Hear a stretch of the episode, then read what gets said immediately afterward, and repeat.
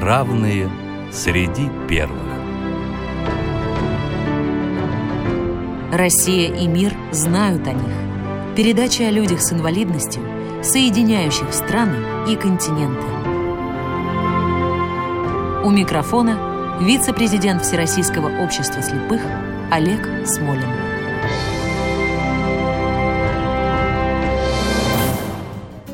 Здравствуйте! Эту программу о нашей героине и одновременно нашей гости мы начнем с ее любимой песни.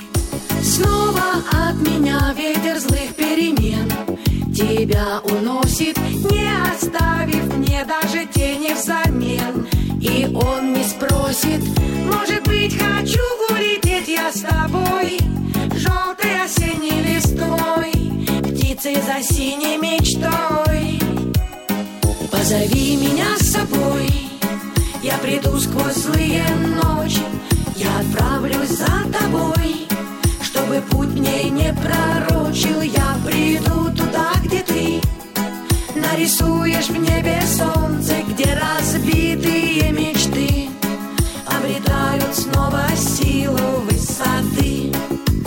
Если вы подумали, что наша героиня артистка или музыкант, вы ошиблись. Это выдающаяся спортсменка с инвалидностью по зрению, бронзовый призер Паралимпийских игр в Пекине и Лондоне Ирина Кальянова. Она расскажет нам о себе, о своих товарищах по сборной, о своем выдающемся тренере. Тоже человеке с инвалидностью по зрению. Здравствуйте, Ирина. Здравствуйте. Ирина, вы с детства увлекались спортом. Как это началось и какими видами спорта вы занимались? Началось это так, что в полтора годика мне, как в старом анекдоте, врачи сказали не в реанимацию, а в морг. Было очень тяжелое заболевание, менингит, поэтому крест стоял не только на спорте и на физкультуре, но как бы и на своей жизни. И самый первый мой подвиг – это я все-таки выкарабкалась и самостоятельно начала заниматься. Сначала был баскетбол, потом был хоккей, но так как не было женского вида спорта такого хоккея, я в 1984 году пошла на дзюдо. Вот так. Ну и как и где это было? Дзюдо. Это происходило на моей, так скажем, малой родине в Башкирии, город Кумертау. Потом я уже переехала в Москву, где познакомилась с замечательными а, спортсменами. С Савастьяновой Татьяной, это моя подруга до сих пор, моя поддержка, надежда. И наш очень замечательный, славный, не побоюсь даже этих слов, заслуженный тренер России Ибрагимов Ислам Срапилович. Скажите, а Ислам Ибрагимов тоже имеет проблемы со зрением? Да, у него первая группа инвалидности, но ему это не мешает, так как мы все, так скажем, либо плохо видящие, либо совершенно невидящие. У него богатый опыт, он сам занимался борьбой дзюдо, потом перешел на тренерскую работу, поэтому ему, видимо, с нами было, может быть, даже когда-то и нелегко, но нам было с ним легко, комфортно, замечательно. И благодаря его успешным занятиям мы все-таки достигли высоких спортивных результатов. Скажите, помните ли вы вашу первую победу? Конечно. Первая моя такая значимая победа, которая была очень яркая, это я начну с э, Паралимпийских игр в Китае, так как у меня была, как говорят люди, голубая мечта попасть на Олимпиаду. Сначала я занималась обычным здоровым спортом дзюдо, но с моими заболеваниями все-таки, конечно, мне пришлось, после того, как мне дали вторую группу инвалидности по зрению, перейти в параинвалидный спорт, а спорт слепых и слабовидящих. Приехали мы на Олимпиаду, готовились очень долго, прошли все и в деревню поступили, и расселились, и взвешивание вечером прошли. Думаю, ну все, сейчас усну. Нет, не спала я совершенно. Представляете, 20 с лишним лет мечтать, да, побывать на Паралимпиаде, хотя бы побывать, никакой речи не было там о каких-то призовых местах. И вдруг в ночи у меня такая трясучка. Боже мой, ну господи, ну зачем, зачем? Ну вот была бы каким-то, не знаю, обычным там строителем, какой-нибудь кухаркой. В 8 часов пошла на работу, в 6 их спокойно пришла, никаких иллюзий, никаких там что-то там бояться, ничего не надо, додумывать, чего и как. Ну зачем? Ну кто меня сюда послал? Зачем я об этом мечтала? Да никогда в жизни. Вот это все со мной э, стряслось, я так и не спала. Утром та же самая песня, ничего мне не надо, зачем я здесь, какая я дура ненормальная. Инвалидка, ведь сказали же, ну куда ты полезла, ну занялась хотя бы там рисованием, ну зачем тебе эта борьба? Ну что тебе не хватает? Живи тихо, спокойно, так скажем, доживай свой век. Но только, только я взяла захват, у нас же подводят друг дружки. Только взяла захват, все снесло, как говорится, рукой. Смахнула, все, я пришла в себя, я начала бороться. И вдруг я слышу, передают, а я все-таки такой уже была возрастной спортсменкой, и боролась я с бразильянкой. Фамилия, имя мне ни о чем не говорит, э, а остальное как бы и неинтересно было знать. Вот. И вдруг я слышу, а сейчас на ринг там вышли бабушка российского дзюдо Кальянова Ирина, которая будет бороться с бедненькой бразильянской девочкой, которая годится ей не то что в дочке, но и во внучке. Меня такая злоба взяла, думаю, ах вы, елки-палки.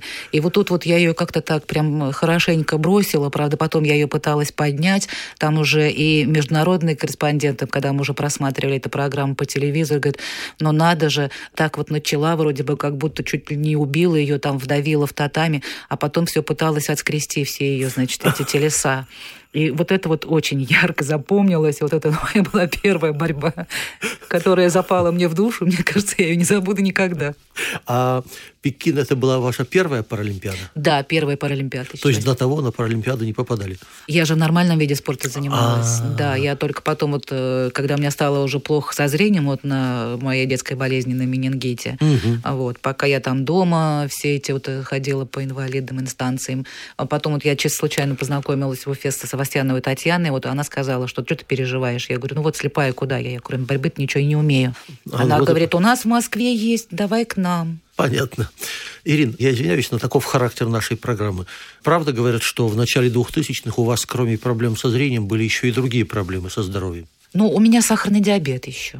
Понятно. Да, менингит, менингоэнцефалит, сахарный диабет, ЧЗН, частичная атрофия зрительного нерва. Ну, нормальный, весь, хороший весь, букет. Весь комплекс. Все хорошо, да. А в остальном все замечательно. А в остальном прекрасная маркиза. Э, хорошо.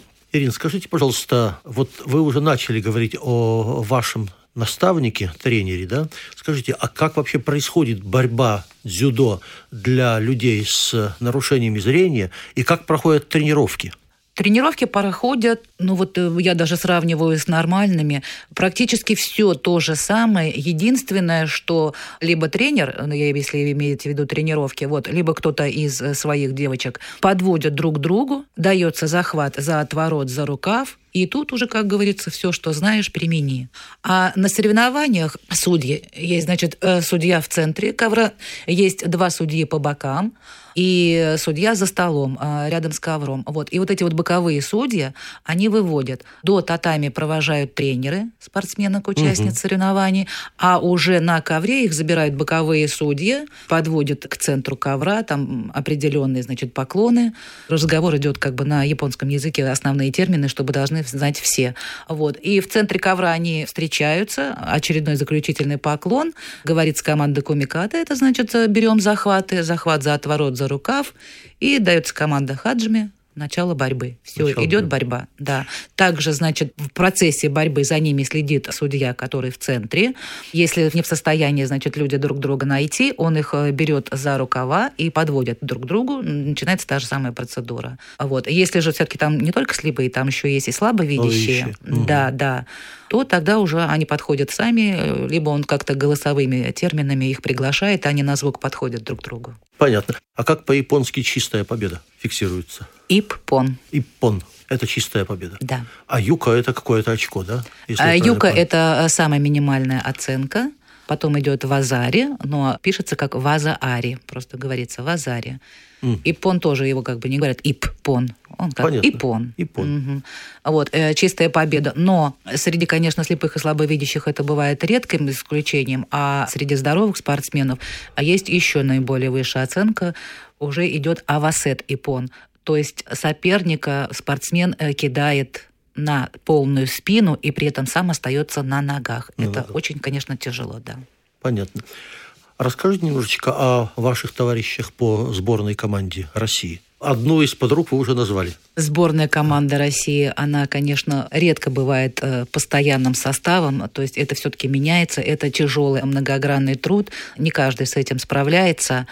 Конечно, очень много упирается в финансы, так как сокращение все-таки идет в этом плане. Вот. Раньше э, на России платили за первое, второе, третье место, сейчас платят только за первое место. Mm-hmm. Вот. То же самое на Европе. Но дойти на России до первого места и на Европе до первого места за другие места не платят. Это все-таки труд не одного года, и не каждый, конечно, это выдерживает. Поэтому текучесть у нас пошла, конечно, неимоверно большая. На данный момент из моих, кто остался, это вот Савастьянова Татьяна из Москвы, я Кальянова Ирина, ну вот я сейчас уже международные соревнования покинула, все-таки уже тоже года понимаю, что силы иссякают, и я считаю, это лично мое мнение, что уходить из спорта надо красиво. То есть две бронзы на Паралимпиадах и серебро на альтернативных Паралимпийских играх 2016 года, куда мы, к сожалению, не попали, но благодаря нашему президенту все-таки они у нас прошли. Я считаю, что это для меня большой успех. Вот. Также, значит, очень хорошая у нас спортсменка – это Виктория Потапова. Это угу. просто изумительная девочка, совершенно тотально слепая. У нее из-за болезни вырезаны оба глаза, и причем э, пришла к нам она из э, также э, паралимпийского вида спорта, как гимнастика спортивная. Это тоже очень такой трудоемкий вид спорта и, видимо, было очень много всевозможных травм, его, к сожалению, закрыли. И, может быть, даже и не к сожалению. И благодаря этому она пришла к нам в дзюдо и тоже показала очень большие высокие результаты. У нее три бронзовые награды на Паралимпиадах. Она еще побывала в Афинах перед э, Китаем перед и Китаем. Англией. Да. Угу. Прекрасно. Но э, могу добавить, если говорить о мужчинах, то, например, паралимпийский чемпион, по-моему, если мне память не изменяет, Олег Крецул сейчас является, член российской сборной, сейчас является президентом Паралимпийского комитета Республики Молдова. Я еще могу сказать, что я являюсь членом Паралимпийского комитета России, и являюсь одним из послов Паралимпийского комитета по допингу. И вот это какое-то свободное время, все-таки оно тратится на посещение совещаний, где мы разбираем работу детей-инвалидов, стараемся как-то им помочь не только, значит, летним видом спорта, но и зимним.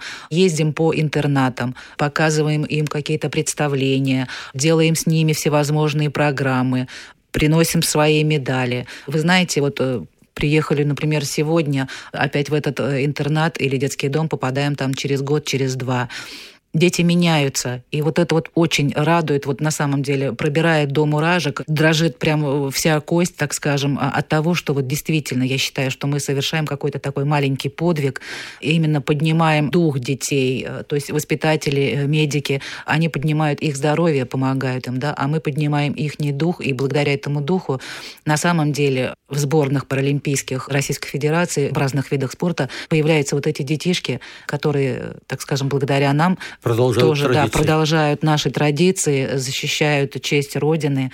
И вот этим вот мы гордимся на самом деле. Ирин, вы назвали ваши музыкальные пристрастия, а у вас есть поэтические пристрастия? Я очень люблю стихи Есенина, а, просто обожаю. Это такая красота, а, и когда я их читаю, я прям, вот знаете, как вот, э, не знаю, купаюсь в ванне с пеной, вот такое ощущение.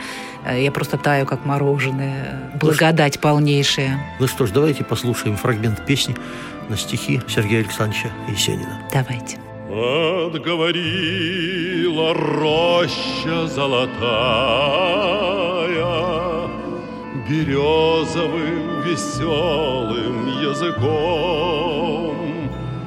И журавли печально пролетая Уж не жалеют больше ни о ком.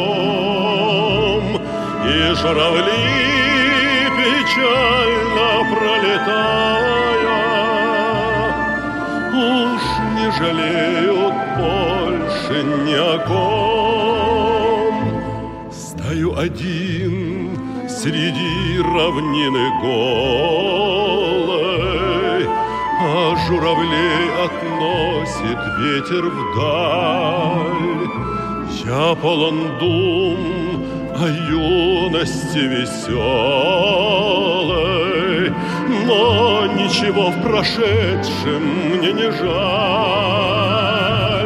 Я полон дум о юности веселой, но прошедшем мне не жаль. Ирина, скажите, пожалуйста, а как вы пережили запрет на участие в Паралимпиаде в Рио? Как вообще вот со стороны спортсменов это смотрелось? Вы не первый, кто спрашивает меня об этом. Конечно. И да, я честно скажу, что опять-таки, благодаря и вопреки тому, что наш тренер Ибрагимов Ислам Исрапилович, мы это ну, практически не заметили. Единственное, чего мы не получили, это прямого попадания именно в Бразилию, именно на эти соревнования. То есть он до последнего кормил нас завтраками, что все равно поедем, надо заниматься, никого не слушайте, все будет хорошо. Не расслабляться. Не расслабляться, не шибко напрягаться, да-да-да. Поэтому даже когда мы э, были на вот последних заключительных сборах, откуда ну, Круглое озеро, откуда мы должны были полететь в Бразилию, вот, где, кстати, и проводились эти э, соревнования, куда всех и привезли.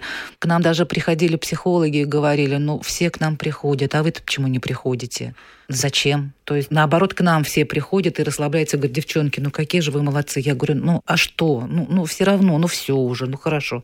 Ну понятно. Мы даже рады, что э, Ислам Исрапилович э, вот именно так нас поставил перед этим фактом.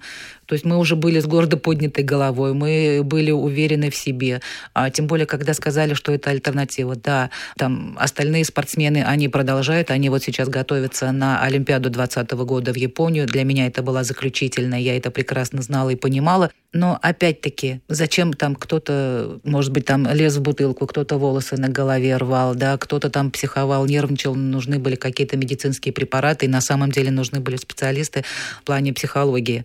У нас это прошло все мягко, тихо, спокойно, поэтому я не могу сказать, что для нас это было шоком. Главный тренер оказался не только тренером, но еще и большим психологом. И педагогом, и, я не знаю, и невропатологом, и медбратом, и медсестрой, и мамой, и папой. Вот так. Ну что ж, давайте я в честь главного тренера поставим популярную песню о том, кто нас выводит в люди, кто нас выводит в мастера. Да, с удовольствием. Над спортивной ареной капризное солнце. И удача не каждому будет светить. Вы на бой провожаете ваших питомцев. Этот взгляд никогда мы не сможем забыть. Да разве сердце позабудет Того, кто хочет нам добра? Того, кто нас выводит в люди, кто нас выводит в мастера. В этом зале вы нам не читали морали, Просто место нам всем в вашем сердце нашлось. Просто в ваших глазах мы порою читали И улыбку, и гнев, и безвыходность слез — да разве сердце позабудет Того, кто хочет нам добра, Того, кто нас выводит в люди, Кто нас выводит в мастера. Все отдав до конца трудный день отработав, Вы о завтрашнем дне начинали мечтать, вы конструктор побед, королев наших взлетов. Мы вам верим и, значит, должны побеждать. Да разве сердце позабудет Того, кто хочет нам добра, Того, кто нас выводит в люди, Кто нас выводит в мастера. Мы уйдем, чемпионы и просто спортсмены. Вам с другими придется с нуля начинать.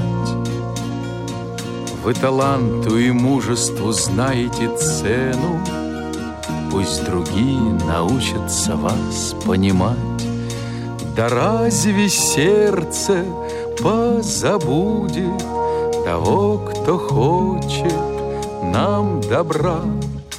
Того, кто нас выводит в люди, кто нас выводит в мастера.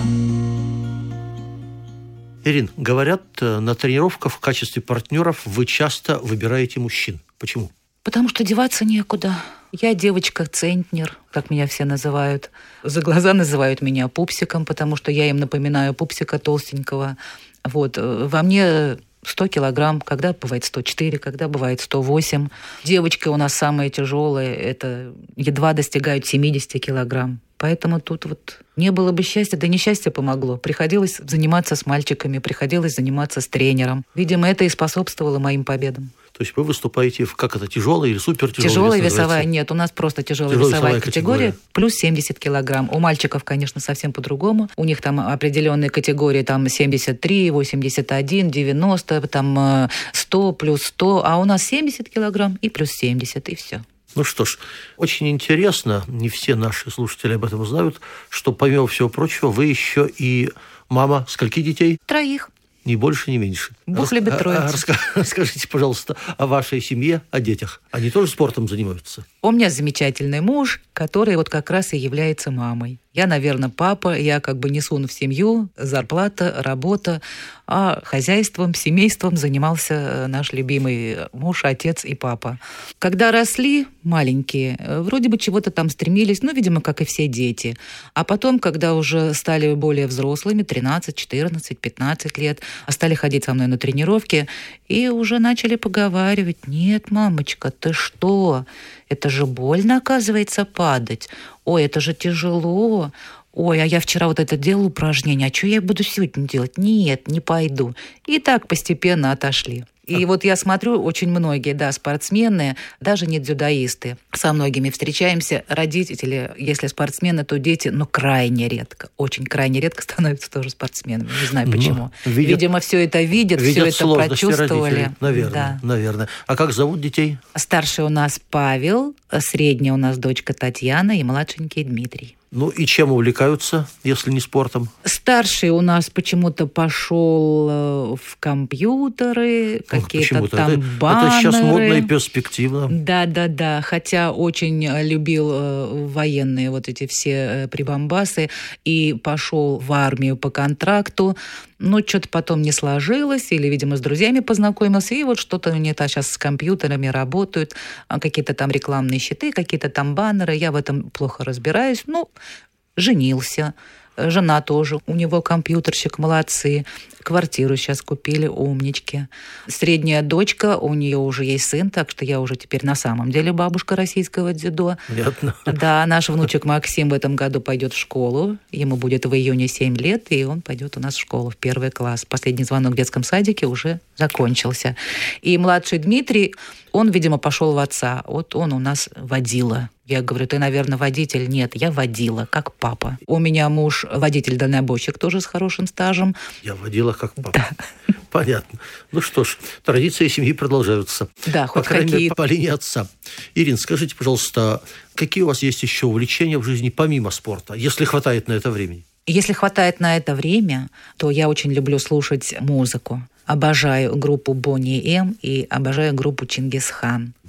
Ну что ж, дорогие друзья, напоминаю, нашим гостем сегодня была Ирина Кальянова, бронзовый призер Паралимпийских игр в Пекине и Лондоне под дзюдо.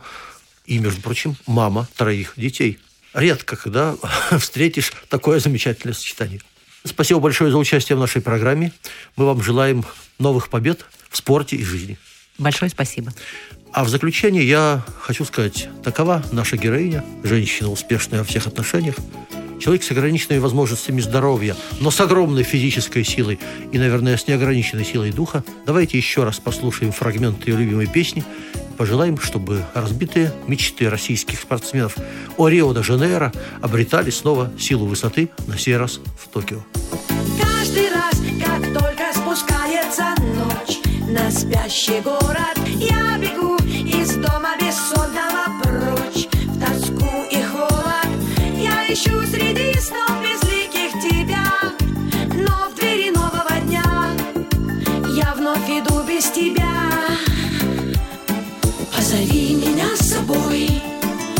Я приду сквозь злые ночи, я отправлюсь за тобой, чтобы путь мне не пророчил. Я приду туда, где ты нарисуешь в небе солнце, где Программа создана при финансовой поддержке Федерального агентства по печати и массовым коммуникациям.